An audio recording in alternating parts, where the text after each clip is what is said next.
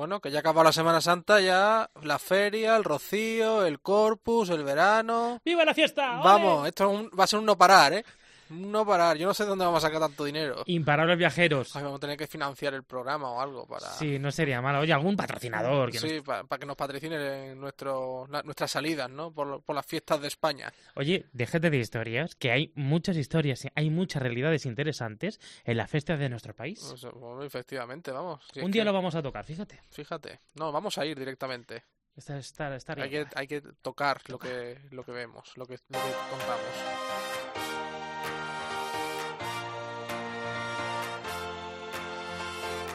José Melero y Fran Simón. Imparables. Cope, estar informado.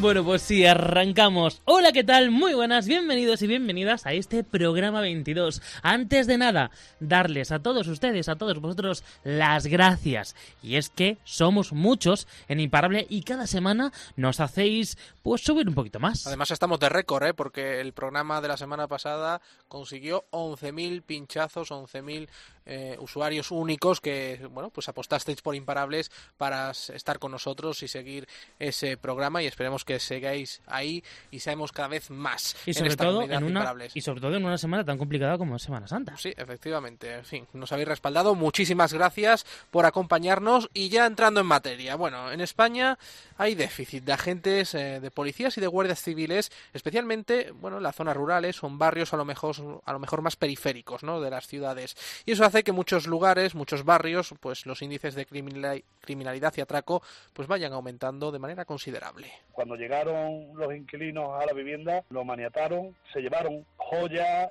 y objetos de valor, teniendo al, pues, al dueño de la vivienda allí retenido en una sala y habiéndole quitado el móvil y tirado al campo después, ¿no? Por ejemplo, el, de, el del estanco que lo estuvieron esperando en, en el coche cuando hizo el, el cierre de, del día y sé que le clavaron en una pierna una navaja o algo así, que tuvieron que, vamos, que tuvo que tener asistencia sanitaria y todo. Pues sobre todo de preocupación eh, a la hora de, los cierres de los negocios, era cuando más o menos estaba pasando todo eso. Había miedo sobre todo cuando entraba alguien desconocido y que no les daba muy buena sensación inicial. Hemos escuchado, nada, una pieza de estas tres personas que han visto y padecido estos atracos. Esto es solo la punta del iceberg. Hay mucho más que iremos descubriendo a lo largo del programa. Podéis también interactuar con nosotros a través de nuestras redes sociales. Ya sabéis, Facebook, facebook.com barra imparablescope y Twitter arroba imparablescope. Nos gustaría, bueno, pues lo de siempre, que nos contéis las sensaciones del programa, las realidades que ofrecemos y oye, si tú tienes tu propia realidad que contarnos, pues anímate, no te cortes, hazlo en nuestras redes sociales. Todo lo que te interese, aquí ya sabes que es bienvenido y bien hallado. Pues ya sabes, arrancamos este programa número 22. Recibe los saludos de Fran Simón y de José Melero. Juntos somos imparables.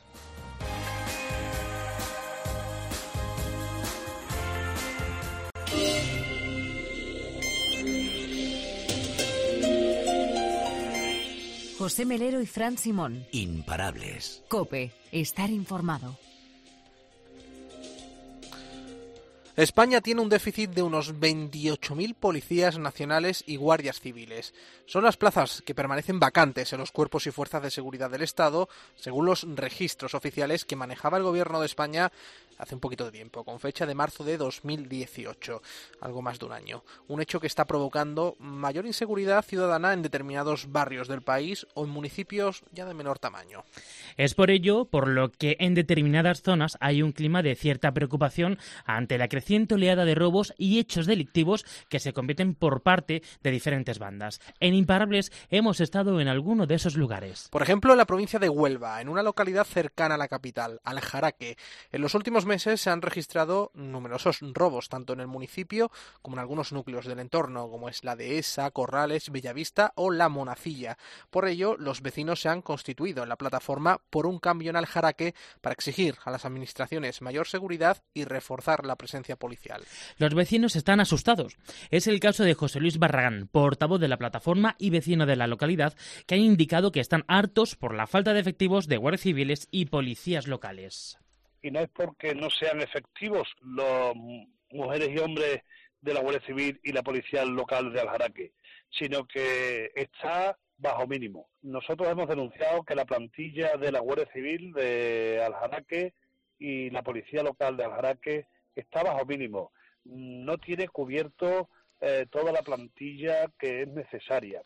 Reflejo de todo ello, asegura José Luis, es lo ocurrido el pasado verano, cuando, cuando tras varios robos la Benemérita se tuvo que trasladar desde el Portil hasta el Jaraque con una distancia entre ambas localidades onubenses de 15 kilómetros. Por ejemplo, este verano o pasado hubo varios robos, los guardias civiles tuvieron que venir desde el Portil, que es una playa de Punta Bría eh, situada a más de 15 kilómetros. Eso es lo que nosotros reclamamos que se dote al municipio de Aljaraque, que es uno de los más importantes de la provincia de Huelva, de la suficiente plantilla de Guardia Civil y de Policía Local y que se le dote de medios materiales porque los vehículos se encuentran en mal estado, hay muchas veces que están estropeados el portavoz de la plataforma afirma conocer bien de lo que habla, y es que este invierno ha relatado cómo un vecino y él tuvieron que ir a empujar el coche de un guardia civil porque se había quedado sin batería.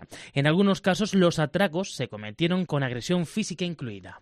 Porque el verano pasado hubo un atraco con los inquilinos dentro. Es decir, cuando llegaron los inquilinos a la vivienda, eh, lo maniataron, y, se llevaron eh, joyas y objetos de valor, teniendo al propio, bueno, pues al dueño de la vivienda allí retenido en una sala y habiéndole quitado el móvil y tirado al campo después, ¿no? Una situación que ha hecho que los vecinos se unieran para demandar una mejora en los servicios. José Luis cree que esta sucesión de robos se debe a la cercanía de Aljaraque con Huelva capital y bueno, a las buenas comunicaciones existentes con Portugal. Aljaraque es un municipio que viven muchísimos habitantes normales, trabajadores normales, eh, profesionales, comerciantes, industriales, de todo. Eh, pero bueno, mm, quizás eh, esta oleada de robos han incidido más en, en Aljaraque eh, por la cercanía de, la capital, de Huelva, o, y por las buenas comunicaciones que tiene con Portugal. El portavoz de la plataforma ha añadido que los vecinos han pasado del miedo a la rabia. Se sienten desamparados por el Estado y por el ayuntamiento. Bueno, ya la época del miedo ha pasado. Nosotros lo que tenemos es rabia porque estamos solos, sin la ayuda de la Administración. Y por eso nos hemos unido. Por eso los ciudadanos, los habitantes de Aljaraque, de Bellavista, de Corrales, de la Bolacilla de esa, nos hemos unido a través de esta plataforma para reclamar que se nos dote de servicios. Aljaraque, que está a seis kilómetros de las playas y a un kilómetro y medio de la ciudad, eh, está muerto. La preocupación es creciente entre los vecinos del paraje de Lentiscar, en la localidad murciana de Yecla. Desde hace dos años se dispararon los robos en las viviendas en las que habitan unos 500 personas. Se tratan de bandas organizadas. Todo parece indicar que de origen ucraniana y marroquí. Su modus operandi consiste en reventar las vallas metálicas para luego forzar la puerta del inmueble y acceder a ella. Una de las vecinas afectadas, Paqui, asegura que las bandas vigilan de cerca cada uno de los movimientos de los residentes. Consideramos que son gente que viene de fuera, son bandas organizadas y la verdad es que lo tienen todo muy estudiado porque están como vigilándote y saben cuándo entras, cuándo sales, saben cuándo tienen que entrar, saben que si entran y no estás dentro les, va, les van a hacer poco eh, lo que son en el tema del no se les puede hacer mucho porque, claro, eh, la mercancía que se llevan eh, directamente la derivan o, a otros sitios o en furgonetas se la llevan. Entonces, cuando quieren saber quién son, ya no les pillan con nada en las manos. Entonces, ellos saben que no les pueden hacer nada. La última oleada importante de robos tuvo lugar en los últimos carnavales. El miedo es cada vez mayor entre los vecinos, pero han decidido no abandonar el paraje y hacerles frente. Sale un par de horas o tres de casa y cuando llegan le han roto la ventana, le han roto tal, se han llevado varias cosas fíjese usted, si lo tienen todo medido y calculado. Entonces, claro, te da muchísima rabia.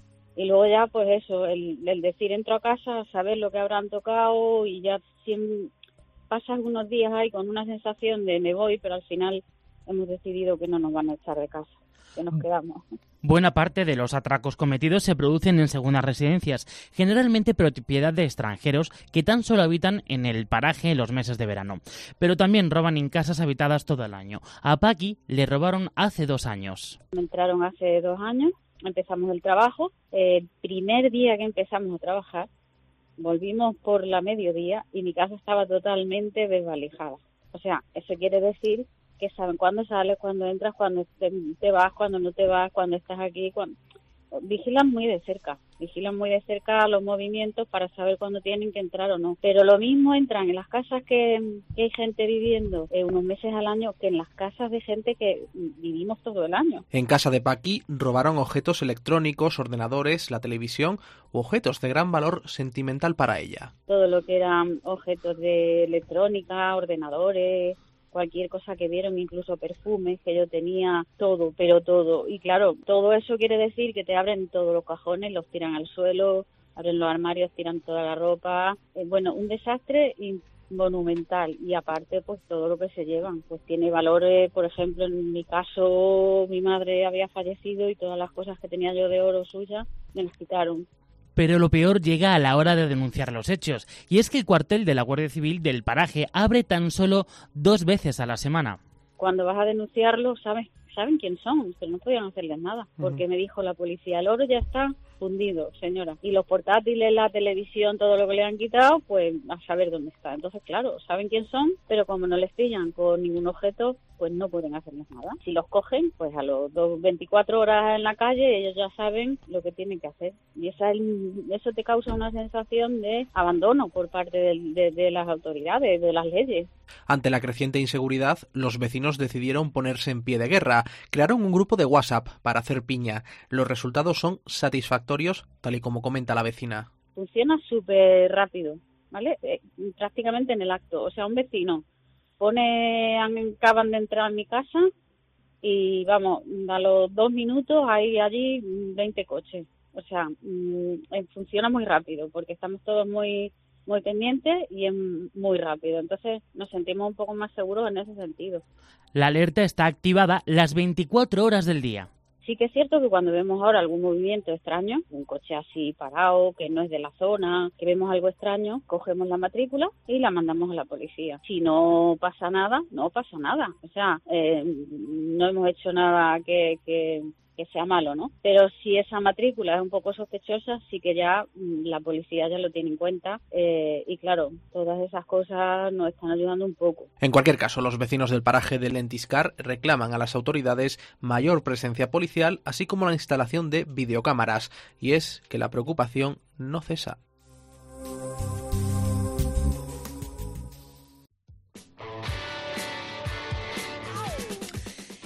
Y del sur nos vamos hasta el norte. No están mejor las cosas en La Calzada, uno de los barrios más poblados de Gijón, donde la oleada de atracos se disparó hace unos meses, joyerías, bares o estancos. Son numerosos los establecimientos que se han visto afectados. Los vecinos aseguran sentirse inseguros, especialmente en los meses de otoño, cuando se produjeron al menos una decena de atracos. Una de las vecinas de la calzada es Teresa, que afirman imparables que el miedo sigue presente, aunque espera que lo peor ya haya pasado.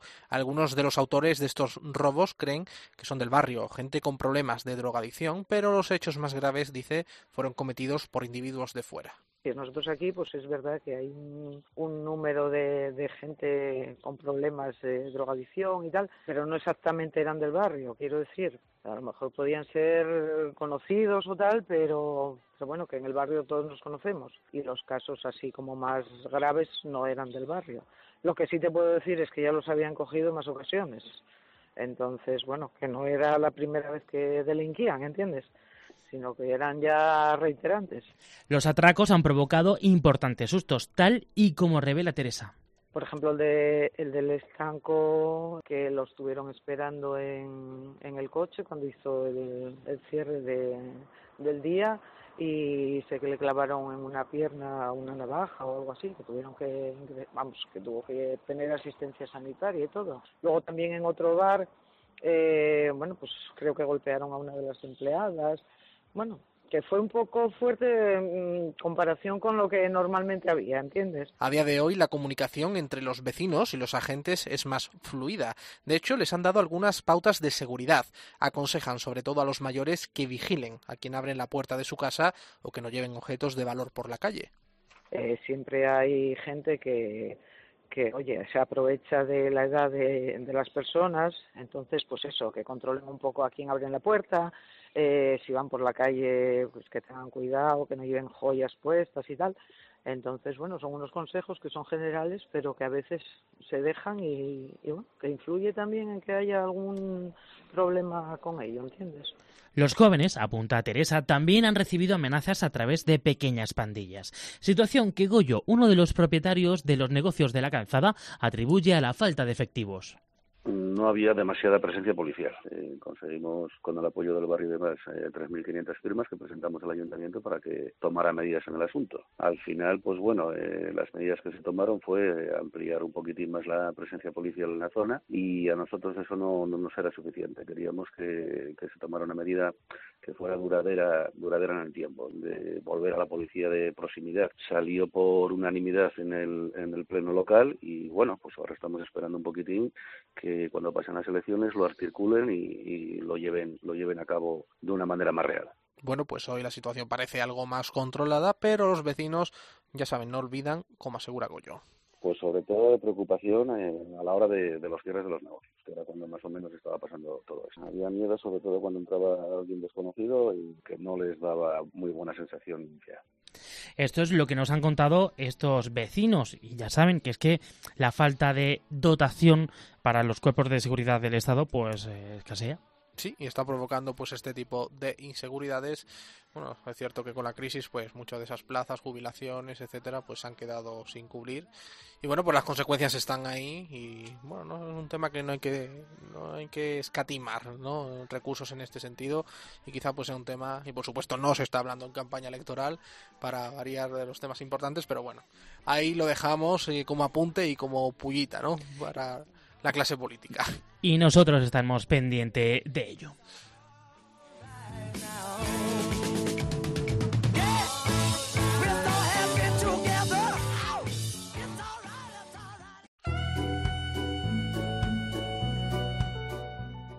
José Melero y Fran Simón. Imparables. Cope, estar informado.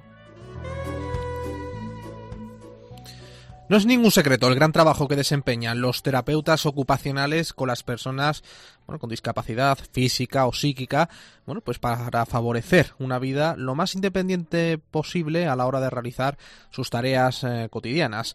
Por si no quedara claro esa importancia, el Colegio de Terapeutas Ocupacionales de Valencia ha lanzado una campaña curiosa de publicidad, Nuestro Camino de Santiago, que muestra un resultado bastante sorprendente. Empezamos por el principio, dándote a conocer las historias de Concha, que padece esquizofrenia, Leo, un menor de 5 años con del espectro autista, y Raquel, que sufre un daño cerebral tras un ictus. Tras mucho esfuerzo han logrado mejorar sus vidas gracias, en gran parte, al apoyo de sus terapeutas ocupacionales. Pues bien, el acto central de la campaña se desarrolló en el centro de Valencia. Consistía en que los viandantes, es decir, personas sin ningún tipo de dependencia, eh, entraran en un espacio en el que se les planteaba ese reto complejo que les fue imposible de resolver. Este reto se relaciona directamente con el problema que arrastran Concha, Leo y Raquel y que está relacionado con algún aspecto que se tiene que realizar a la hora de hacer el camino de Santiago.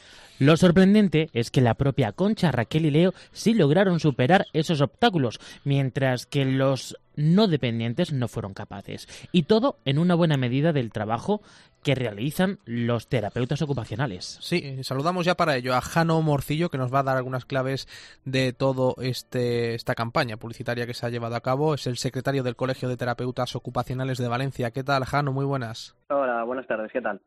Sí, ¿cómo es posible que no pudieran conseguirlo? ¿Qué pruebas se les ponían? ¿Qué obstáculos a esas personas pues para que finalmente esa operación, esa prueba fuera un fracaso y no se pudiese realizar? Vale. Eh, en el caso de las personas que entraban al cubículo, eh, iban a, a, visualizar la historia de Raquel, eh, la chica con daño cerebral adquirido, la prueba que tenían que, conseguir para disfrutar de una experiencia en el Camino de Santiago era eh, solucionar un laberinto. Un laberinto que partía de Valencia y y acababa en Santiago. Eh, la cuestión del laberinto es que era un laberinto sin salida, entonces iba a ser imposible que ninguna persona que participase pudiera conseguir solucionarlo. Luego, durante la visualización del vídeo, se explica un poco, pues, eh, algunas circunstancias del día a día de Raquel y una de ellas, por ejemplo, es cómo hace un tiempo, cuando sufrió el ictus, una de las grandes limitaciones que tenía era a la hora de moverse en su entorno cercano, en el barrio. Eh, no se orientaba con facilidad eh, y esto pues le, le, le, dificultaba mucho a la hora de moverse por, por las calles de alrededor y, por ejemplo, al, aspectos tan simples como, por ejemplo, ir a, a bajar a por el pan a una panadería que tuviera dos calles. Entonces se relacionaba un poco esta limitación de Raquel con eh, a través del, del laberinto. En el caso de Leo, Leo es una persona, es un nene que, que como comentas tiene TEA, trastorno del espectro autista, y una de sus limitaciones es a nivel de a, nivel social mmm, habilidades sociales. A él, por ejemplo, le cuesta mucho reconocer o le costaba mucho hace un tiempo reconocer eh, cuando una persona a lo mejor estaba siendo amable o estaba enfadada o tenía eh, miedo, lo que viene siendo toda esta parte de las emociones. Entonces, la manera de relacionar esta, esta situación con las personas que iban a participar en el cubículo eh, era plantearles que mm, decidieran en qué hospedaje del Camino de Santiago se, se quedarían a dormir en función de una plantilla con eh, caras de hospedadores. El tema está en que en uno tenían que relacionar cuál era el amable, cuál era el enfadado. La cuestión es que todas las caras que salían en la plantilla son la misma, una cara inexpresiva.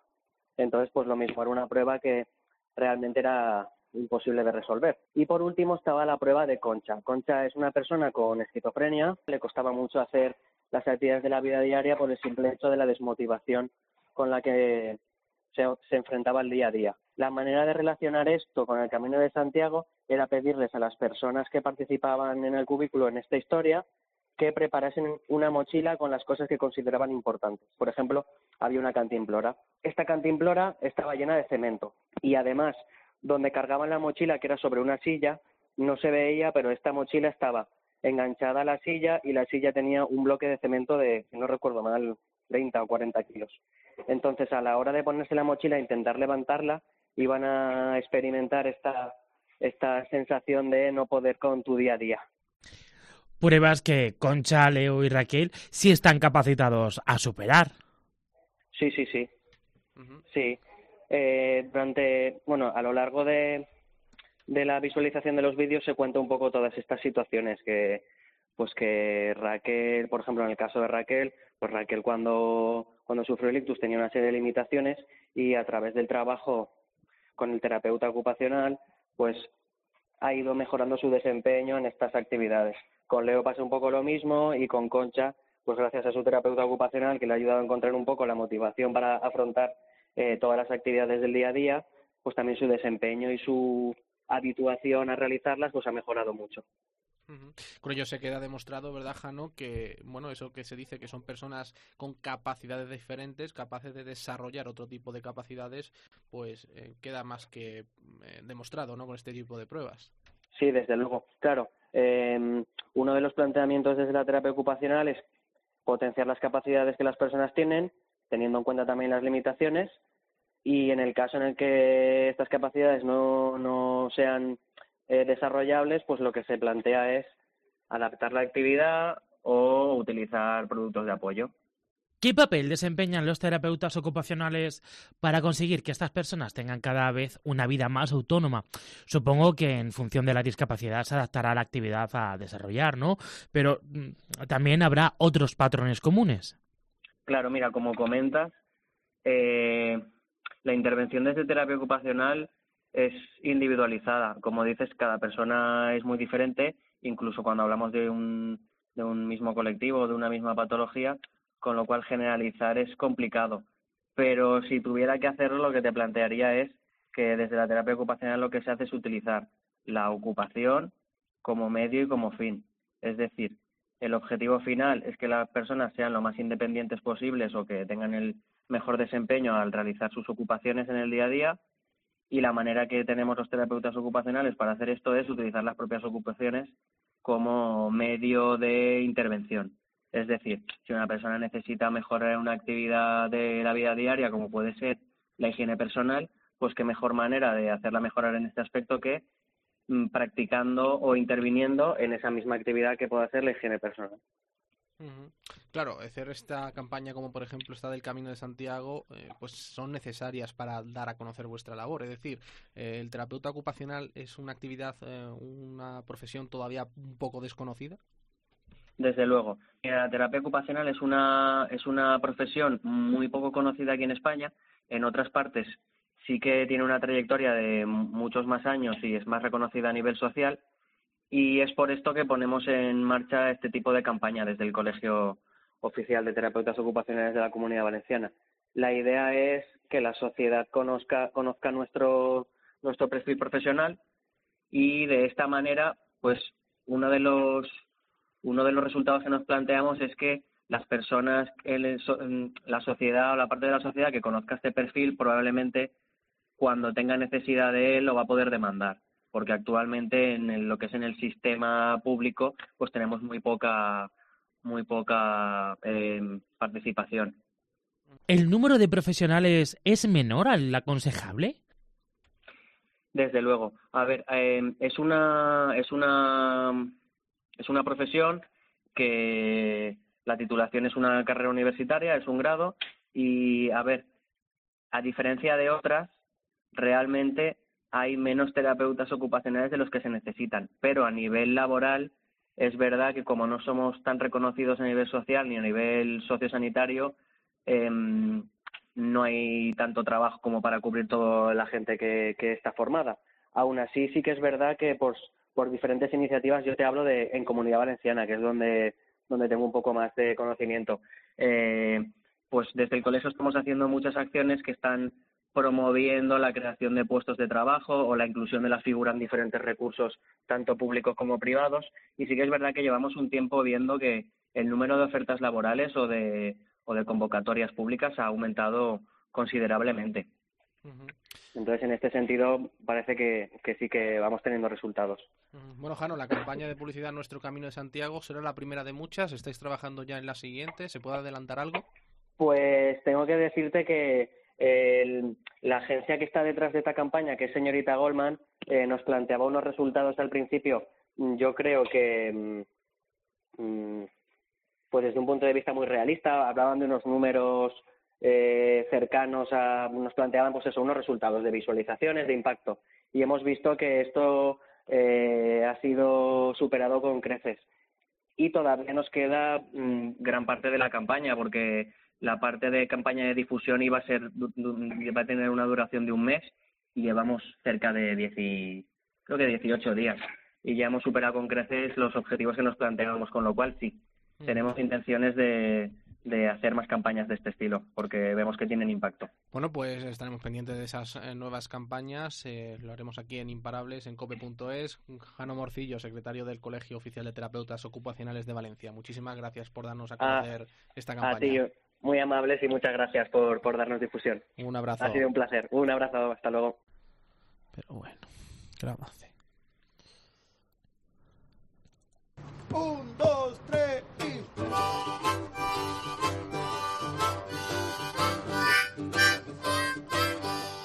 José Melero y Fran Simón. Imparables. Cope, estar informado. Si tú escuchas esto, ¿qué te piensas? No sé. Eh, Que nos vamos a Texas. Sí. Ah, oh, Yo te iba a decir a Escocia, fíjate lo perdido que estoy. Pues no, es una armónica, es hombre. una armónica, sí. Una ya luego he caído. A ver. Rayando el sol. ¿Ya te suena la canción o no? No. ¿No? ¿Es nueva? No, bueno, nueva, es un remake, vamos a decirlo así. Ah. Esta canción, pues, eh, se puso de moda en el año 99 Ah, bueno, pues es eso, nueva. con los mexicanos Mana. Anda. Pero este no es maná. Sí, se lo está pensando. Está- está- Este no es Pablo Alborán. Este es Pablo Alborán. Este- ya te he dicho yo que esto es un. Es que estoy un estudiándome a Pablo Alborán porque el 1 de junio voy de concierto suyo a Pamplona. 1 de junio. 1 de junio, sábado. Ay, yo creía que iba a ser en julio. No, no, me hubiera quedado allí entonces ya aprovechando. Ya hubiera aprovechado para correr detrás del toro. ¿Tú serías capaz? Yo sí. Bueno. Yo- no me ves la cara. Bueno, esto que estamos escuchando es Rayando el Sol, un tema que los mexicanos Maná publicaron en el año 99 y que lo han traído en la actualidad de la mano de Pablo Alborán. Fíjate. Tu casa yo fui. Un temazo, ¿eh? Un temazo, es un temazo, sí. A ver si lo canta en el concierto. Vamos con la frase, ¿no? Sí, hombre, lo hizo un tal Cristóbal Colón, ¿no? Un hombre así, quizá alguna cosilla importante en la historia. Famoso navegante, explorador, nos dejó una frase muy positiva, el descubridor de América. Nunca vas a poder cruzar el océano hasta que tengas el coraje de dejar de ver la costa. Mas ya no puedo